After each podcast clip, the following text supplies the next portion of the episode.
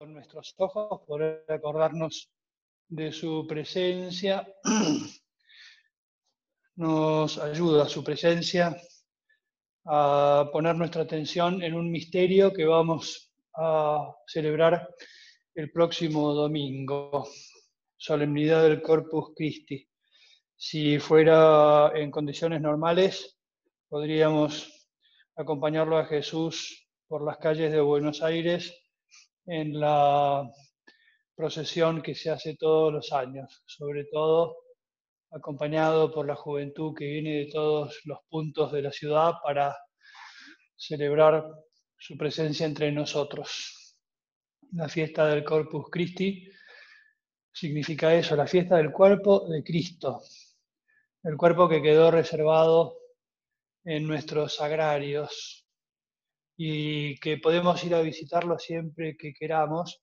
Y podemos hacer ahora el propósito de visitarlo más seguido cuando tengamos la posibilidad, porque tal vez ahora que estamos todos encerrados no, queda como mucha posibilidad de visitarlo, pero podemos irnos con la cabeza y con el corazón a los lugares donde está presente, a el sagrario más cercano a tu casa, en la parroquia, puedes irte con la cabeza y con el corazón recordando que Él está desde, desde cerca enviándote constantemente una bendición. Ahora, delante de Jesús, en la Sagrada Hostia, nos está bendiciendo especialmente, como si estos días fríos de sol nos pusiéramos al sol y sentimos el calor de, mm, de ese fuego que forma parte de la vida del sol y que nos ilumina y que nos da calor. De la misma manera, la Eucaristía desde su silencio nos envía una luz y un calor que no podemos medir, pero que es tan real como el que podemos sentir en el sol.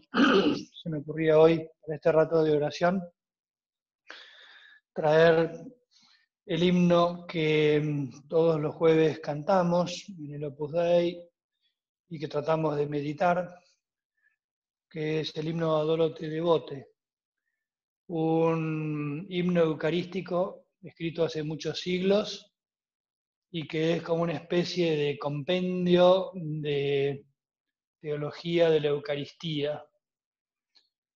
Y que mm, por mucho que lo meditemos, siempre va a tener algo nuevo para decirnos, porque está lleno de, de consideraciones piadosas y, de ideas para dirigir nuestra oración cuando tenemos a Jesús delante en Eucaristía. Está compuesto por siete estrofas, probablemente no lleguemos a considerarlas todas, y cada una de ellas tiene la característica de que en los dos primeros versos hace una consideración piadosa, por así decir, un poco teórica del misterio que estamos celebrando.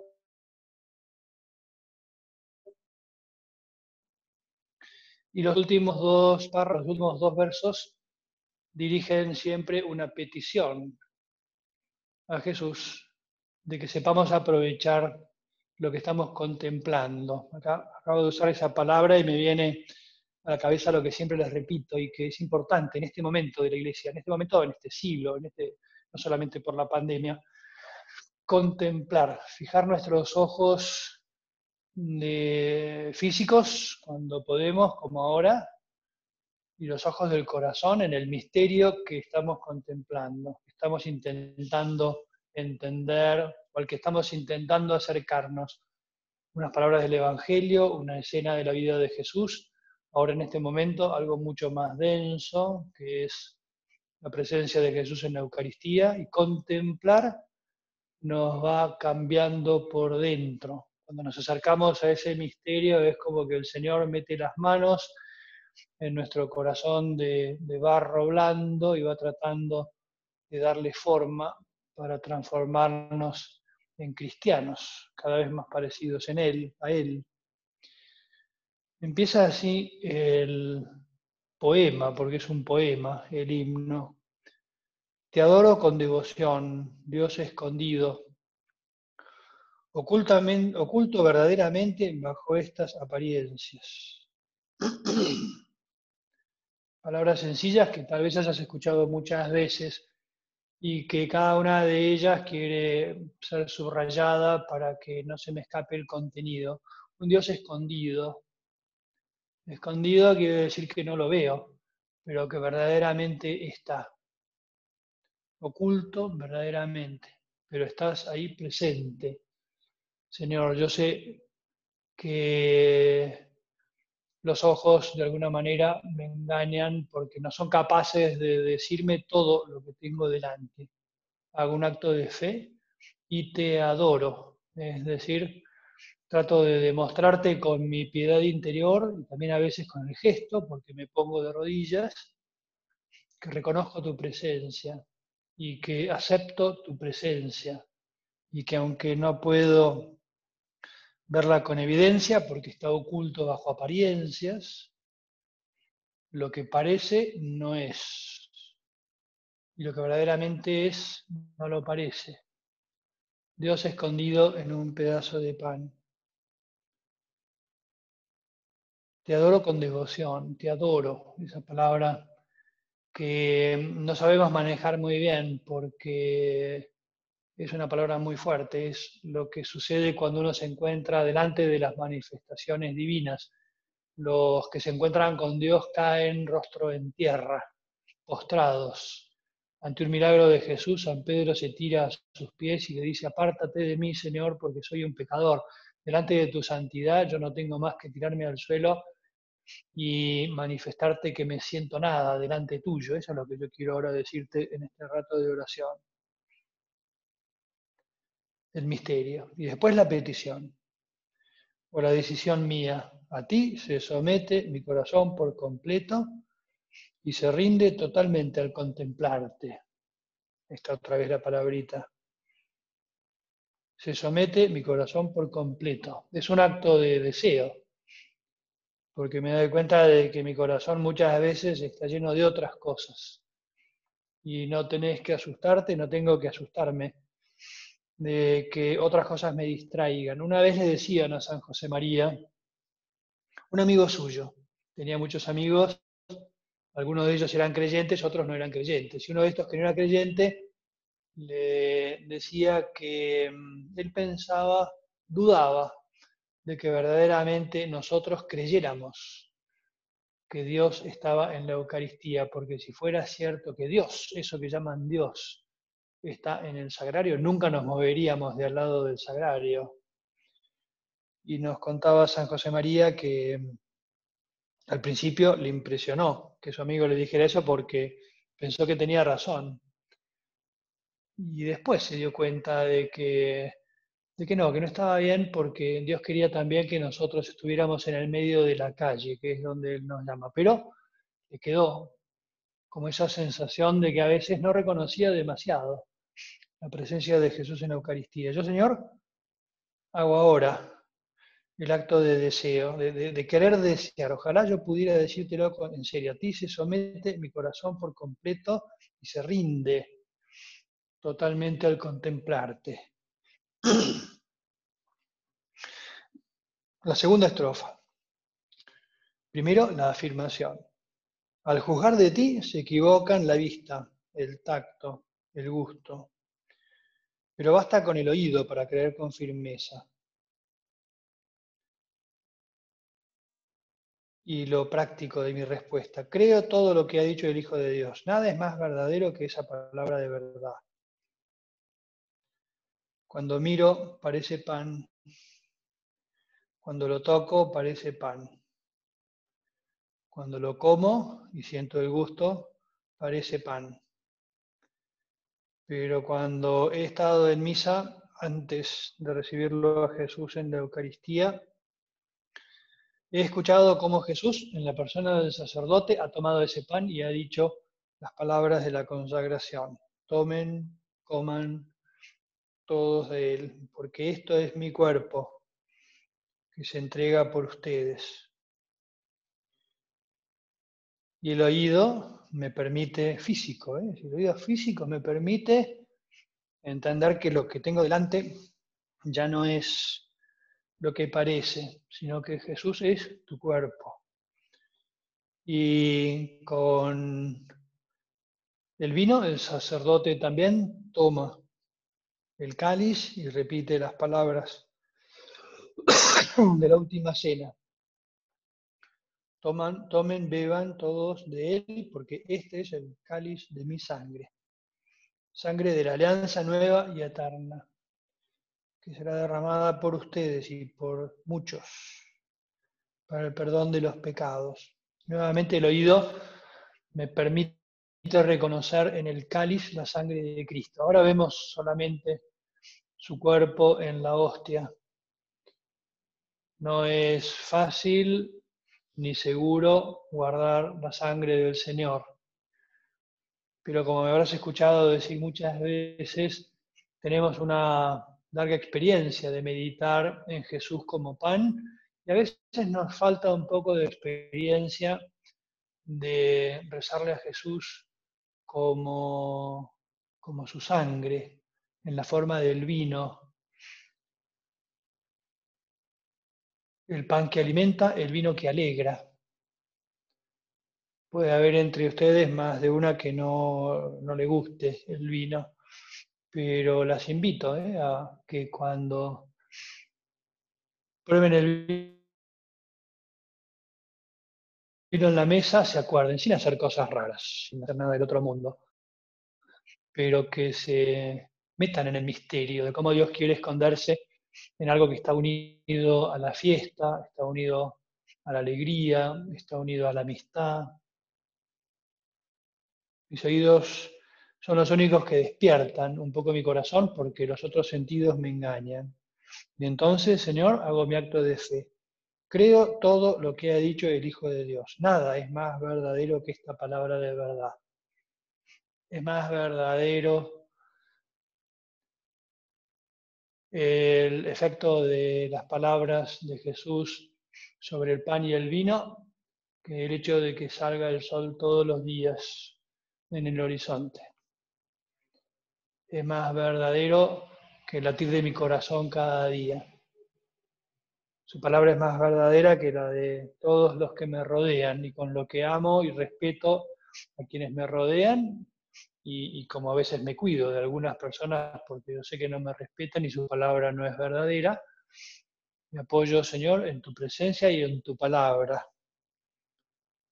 Y te adoro, como decíamos al principio. Tercera estrofa. En la cruz se escondía solo la divinidad, pero aquí también se esconde la humanidad. Creo y confieso ambas cosas y pido lo que pidió el ladrón arrepentido. Ahí tenemos sobre el altar alineados la cruz y la Eucaristía.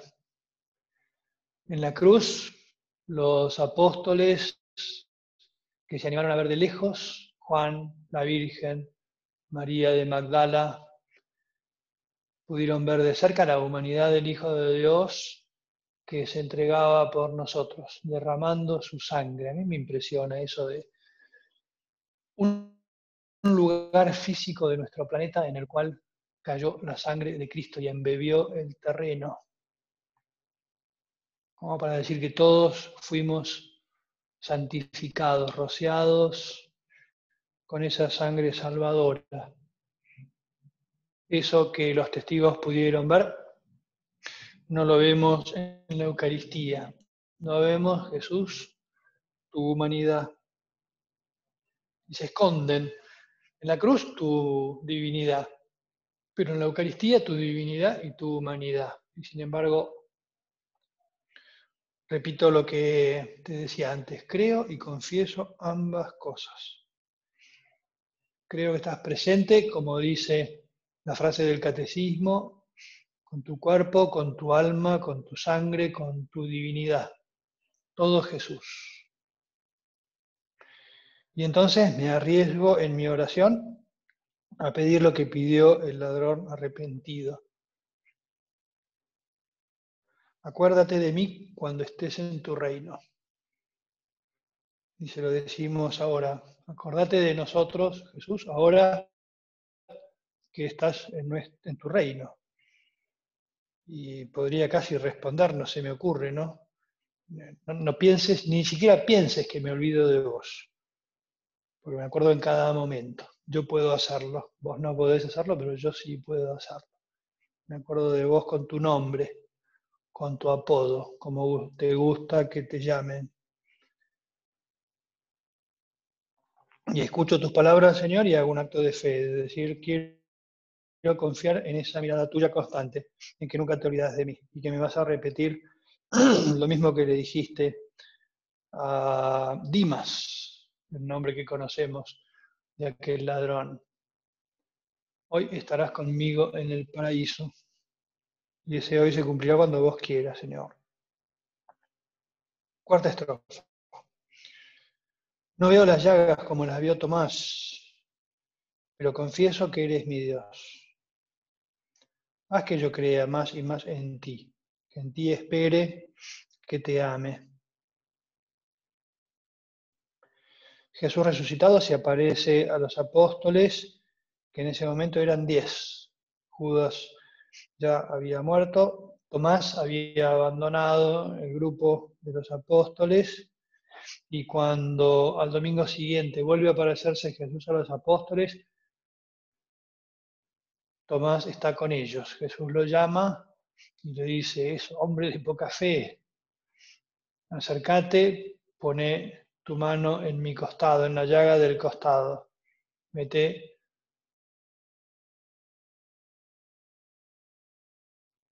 y Tomás se acerca, comprueba, como tuvieron que hacer los apóstoles la semana anterior, la presencia de Jesús, y responde con ella oración que hasta el día de hoy resuena en la iglesia.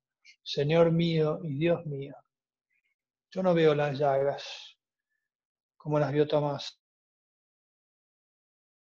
pero te confieso, oh Dios mío, te contemplo, fijo mis ojos en vos y te digo, Señor mío, Dios mío.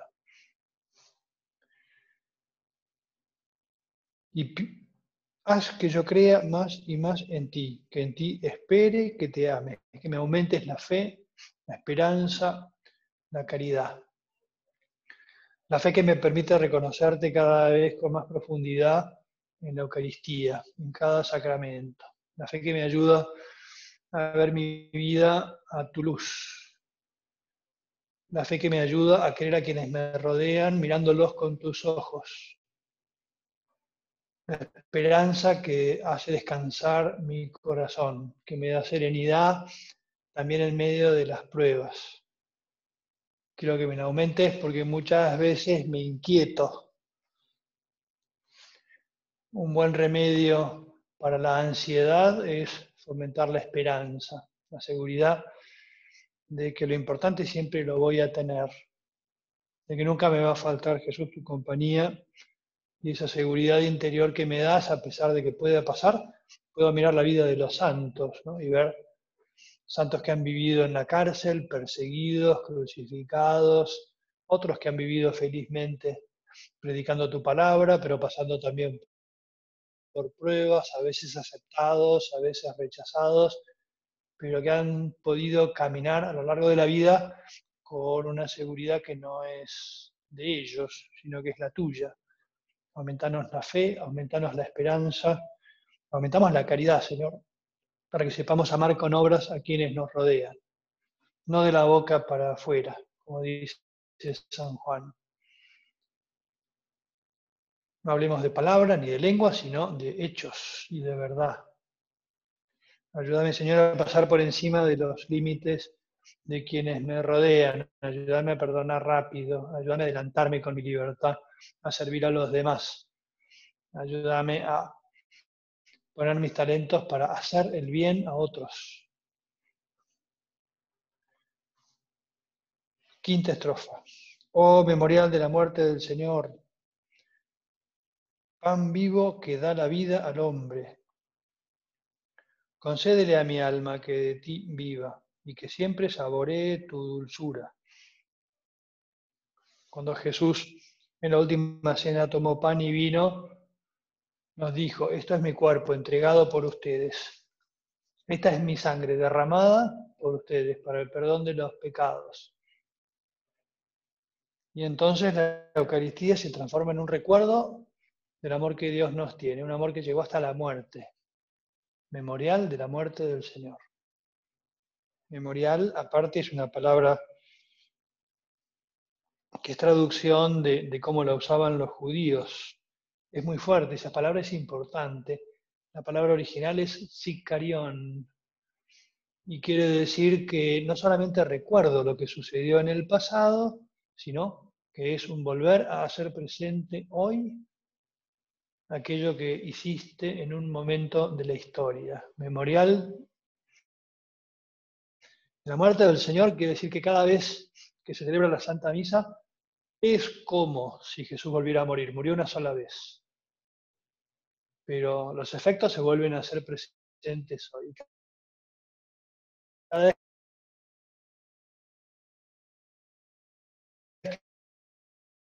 Soy un poco entregado por vos, soy tu cuerpo entregado cuando me recibís en la comunión.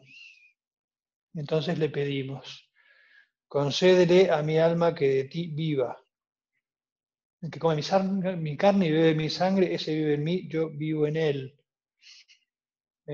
Dijiste en el famoso discurso de Cafarnaum. Ahora, yo quiero meditar en eso desde mi última comunión, que tal vez fue hace mucho tiempo, pero que sigue actuando como una semilla que va dando su fruto. Y si no te he podido recibir en mucho tiempo, por la comunión espiritual vuelvo a pedirte que vengas a mí hoy, ahora. Y una petición muy linda, dice que siempre saboree tu dulzura.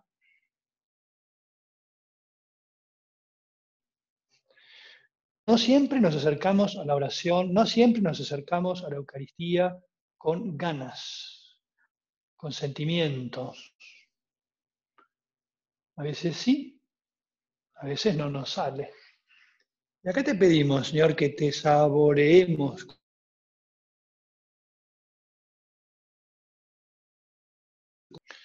Me, me venga acompañado del gusto de recibirte, para que no te reciba de un modo mecánico, para que no te reciba de un modo como demasiado acomodado, domesticado, como si hiciera cualquier otra cosa, como si fuera simplemente un gesto automático. Puedo saludar a alguien dándole la mano en un gesto casi mecánico, o puedo hacerlo con atención, mirando los ojos, apretando Puedes saludar a alguien un abrazo casi automático, sin involucrarte. Yo querría, Señor, cada vez que te recibo, que no fuera de parte mía, voy a tratar de poner lo que pueda, pero acá te estoy pidiendo a vos que saboree tu dulzura, que lo note, que note que te recibo y que no me da lo mismo. Señor Jesús, bondadoso pelícano, Limpia, límpiame a mí, inmundo, con tu sangre, de la que una sola gota puede liberar de todos los crímenes al mundo entero. Acá la afirmación viene solamente en, la en el primer verso, donde se hace memoria de lo que se pensaba en la antigüedad, una de esas creencias mitológicas que decían que el pelícano, pelícano madre, cuando no tenía que dar de comer a sus pollos, lo que hacía era irse el pecho y alimentarlos con su propia sangre.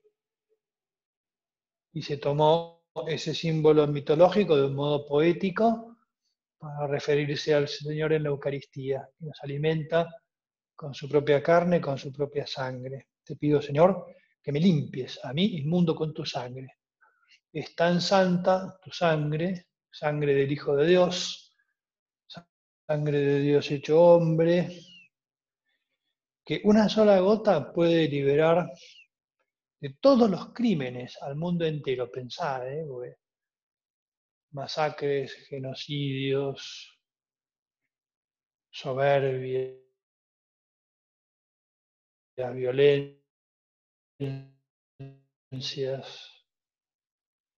gota, sino quisiste dejarnos hasta la última gota de tu sangre.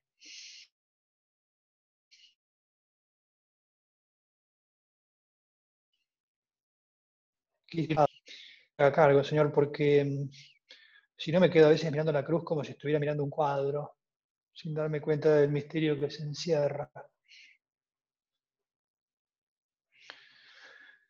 Jesús, a quien ahora veo escondido,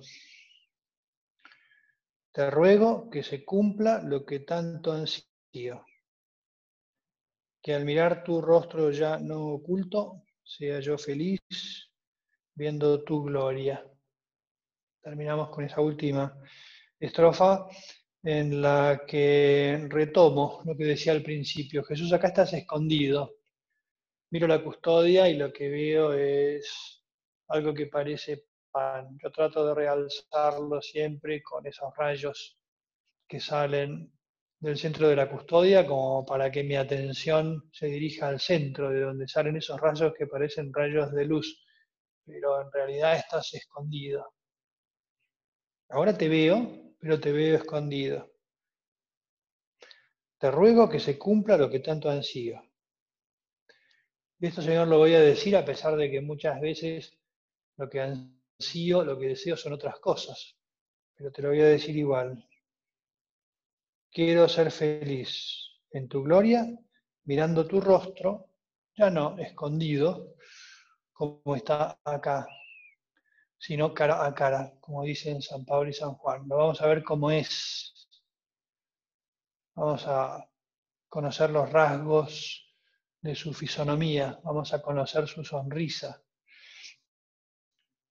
Como decía un alma piadosa, voy a conocer el color de sus ojos, voy a conocer el tono de tu voz, Jesús. Hoy no. Pero yo sé que en este esfuerzo mío de intentar reconocerte, escondido como estás en la Eucaristía,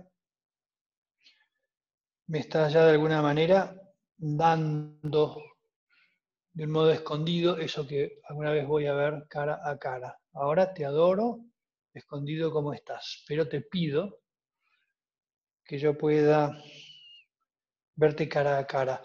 No sé si te habrá pasado cuando se hace la, esa práctica de piedad tan linda de la visita al Santísimo y estar de rodillas delante de Jesús, delante del sagrario, y uno piensa que tiene delante a Dios, y por ahí podrías imaginarte, ¿no?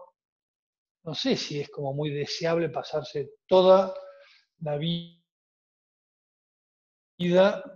delante de algo que está cubierto por un velo sin, ver, sin terminar de ver en serio lo que hay dentro.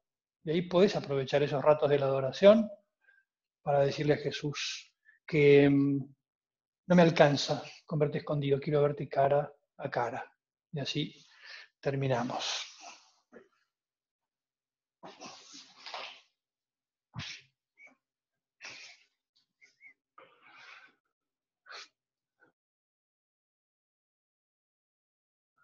Te doy gracias, Dios mío, por buenos propósitos, afectos e inspiraciones que has comunicado en esta meditación. Te pido ayuda para ponerlos por obra. Madre mía Inmaculada, San José, mi Padre y Señor, Ángel de mi guarda, intercedan por mí.